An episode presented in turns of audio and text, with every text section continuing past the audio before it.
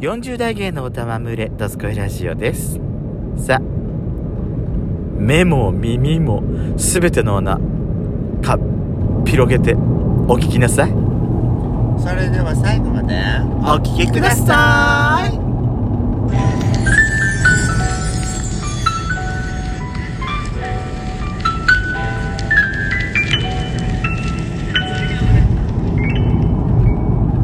よしことベストコンのドスコイラジオ皆さんおおはようございます。こんにちこは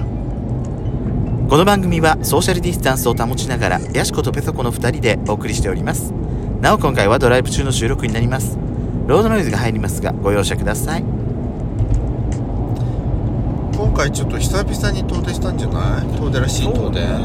うですね遠出らしい遠出まあでも福島の浪江とかも結構あ行ったありし行てったたねかうらん今回はちょっと南下したよねそうねあの東北を出たのは本当久々かもしれない、うんそうねというわけで今回ですね、えー久々にあの那須方面に行ってまいりました、はいうん那須高原私途中びっくりしちゃったのよ何まさかの高速のサービスエリアでさ知り合いに出くわすと思わなかったのよキャッハーって言うからななんだって思ってキャッハーって言うからさキャッハーハーってなんか声が聞こえたからなんだなんだどこのやつだって思ったらペソコさんだ私ほげてた投げてたほげてたキャッハーってまあやしこさんも見えてただろうから私やっぱりホモバレしちゃってるかなしてないんじゃない大丈夫かしらなんであっちが見える見えると思われしてんのよ男2人だから別に男2人でどっか行ったりするじゃんそう考えすぎよあそうけどまさかねまさかこんな偶然ってあんのねと思ったわよねそうねえだってあのタイミングでさあそこのサービスエリアに立ち寄らなかったらこうやって鉢合わせすることもなかったわけでしそょうねすごい偶然と思ってそうねいやあの今回どうでしたいいあのまずパン屋さん行ったじゃないあパン屋さんじゃねえやパン屋さんあどとこ寝ぼけてるどこで まず最初にどこ行ったんだっけうんまず最初にご飯食べに行ったんだっけ蕎麦屋さん行ったんじゃないの私たおち蕎麦屋さんに行ったんだわそうそうそうそう小那須さんっていうお蕎麦屋さんに行ったんだよね那須高原の小那須さんそうそう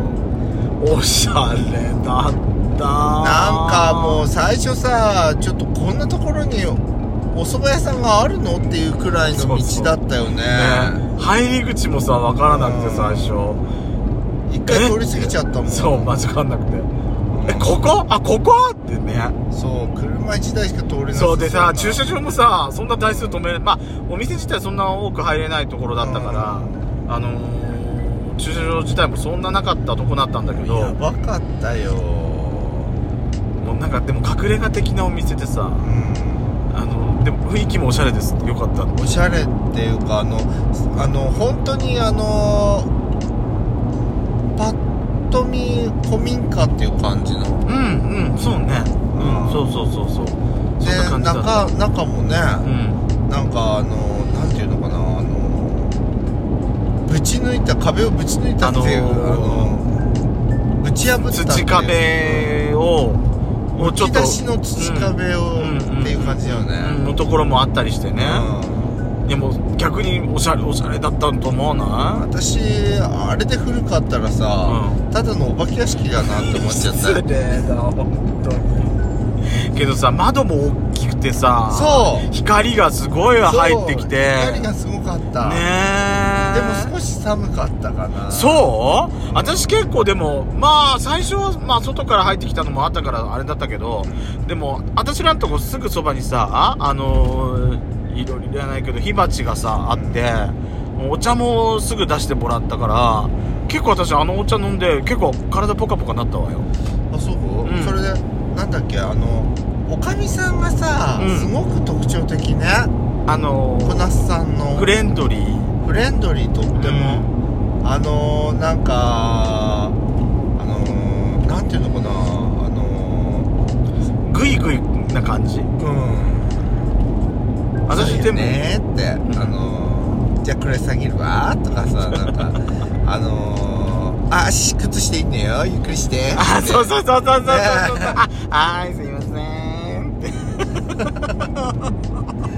なんかすごいあのーフレンドリーな感じそうそうそううそうそうまああれよねあのー、やっぱ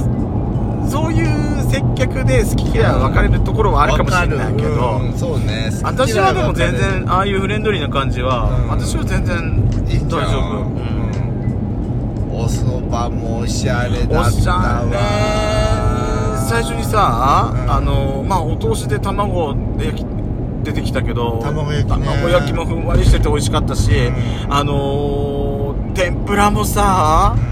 もう衣サクサクだし熱々だし熱々本当揚げたてだったよねねえ美味しかった素晴らしかったねえみょうがの天ぷらとか私初めて食べた、ね、みょうがの天ぷらねお塩でお塩で食べてみてって言われてさお塩がおすすめさあって言われて本当あでも本当あ美味しいねえ美味しかった美味しかったあっという間に食べられちゃったあっという間に食べられたね、うんあとさ、いおそばもさ、うコシがすっかりしててそう美味しかったのよそうなのよほら私たちのとこってさ、うんほら私たちのとこほら山形って結構ほらそばをそば王国っていうかさ、うん結構そば屋さん多いじゃないそうそうそう美味しいそば屋さんいっぱいあるからあるあるねあのー、他県のそばってまあちょっとまあ別に食べなくてもって思っちゃったんでたいわゆるするんだけどちょっと今回ね、んあのー、ナスもさ結構来てるからそば屋さん結構いっぱいあるし、うんお蕎麦屋さんじゃあ行ってみようかっていう話になったよねあ美味しかった私あうのー、よかったです細いそばでさ、美味しかったでよかったあの細いそばなのにさ噛み応えちゃんとしあの腰があったでしょそうだったねすごい美味しかったと思って、うんなんかもうなんか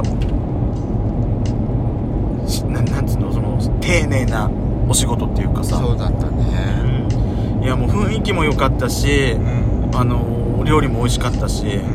たあーこれはいいいなと思って、でそのその後後は殺生石見に行っ殺生石見に行っててね殺生石見に私殺生石初めて見に行ったわ初めて見結構歩くのねあそこ歩いた歩いたね硫黄の香りがねうん、うん、やっぱりすごいして私殺生石のあのも物語初めてあそうそうそうそううそうそうそうそうキュービの狐がねね悪さして最後そうそうそうあのー一番最後3つに分かれた石がそこに1つ落ちたっていうねそうそうそううん言われを初めて知ったからね初めて知ったあの最初は都の方で京都の方とかあっちの方の朝廷の方であのー悪さしててそれがこっちの方まで来てこっちでも悪さしてたでしそょうそうそうねそれを最終的にあの退治されたんでしょっていう話でしたねね伝説ってこうやって一つ一つっていくとなんか結構面白いなと思ってね見てきましたそんでどこ行ったんだあわんコーヒーあああとねテディベアテディベアミュージアム行って私ちょっと前から行きたかったのトトロのぬいぐるみがいっぱいあるってい私うから最初さ別に興味ないからどうぞって言ってたんだけど私トトロの見たかったのずっと行ってらっし可ゃい愛てか言てったあそうだったね私トトロのぬいぐるみも可愛かったの可愛かったのジオラマとかあって、うんうわあすごい可愛いでこれメイコ連れてきたいと思ってんだけどあトトロのぬいぐるみだけじゃなくて、うんその1階にあったテディベアの展示も良かった可愛かったあれあねえ、うんアンティークのやつからそうそうそうそ新しういやつまでそうあの結婚式の場面とかさファッションショーしてたりとかそうねあといろんなさジオラマみたいなそのクリスマスの飾り付けしてるところところとかそさうそうそうそうああもうこれかわいいってかわいいってもうそればっかだった私もうずっとカメラシャッター切りながら、ねかわいいかわいいって私は別にこうパーって見てああ可愛いなとは思ったけどやっぱ目の打ちどころがさこうちょっと違うだけでさ違うだけで表情がガラッと変全然わ違るようのね私だからほら例えば、う特にほらダッダッフィーのぬいぐるみとかあるじゃない、うんあれはね私何個かやっぱり比べてみて、うん目の位置とか、うんパッと見て一番私が可愛いと思うやそつうそうそうをそう選ぶのと同じでやっぱね作り方一つで全然違う表情が変わるんだなっていうのが本当に難しいって思うちょっと離れてたりそうそうまた離れてるところでまたなんか時代を感じるのよねそうねそれもあの歯が歯が笑ってる歯の出てるうんいやなんだけどあれはねちょっとねビビ るわだったわね本当うんにびっくりびっくり歯並びがいいクマのぬいぐるみって初めて見た わあんなにちょっとあれね一回あの皆さん見てみるとねうわって思うかもしそれう ないねわーって思っちゃったちょっとあのびっくりっていうかちょっとで一番最後にあのー、えっ、と雲井伊豆さんだっけかうんあのー、和カフェにね和菓子屋さんがカフェを併設してるんだけど雲伊豆さんっていうね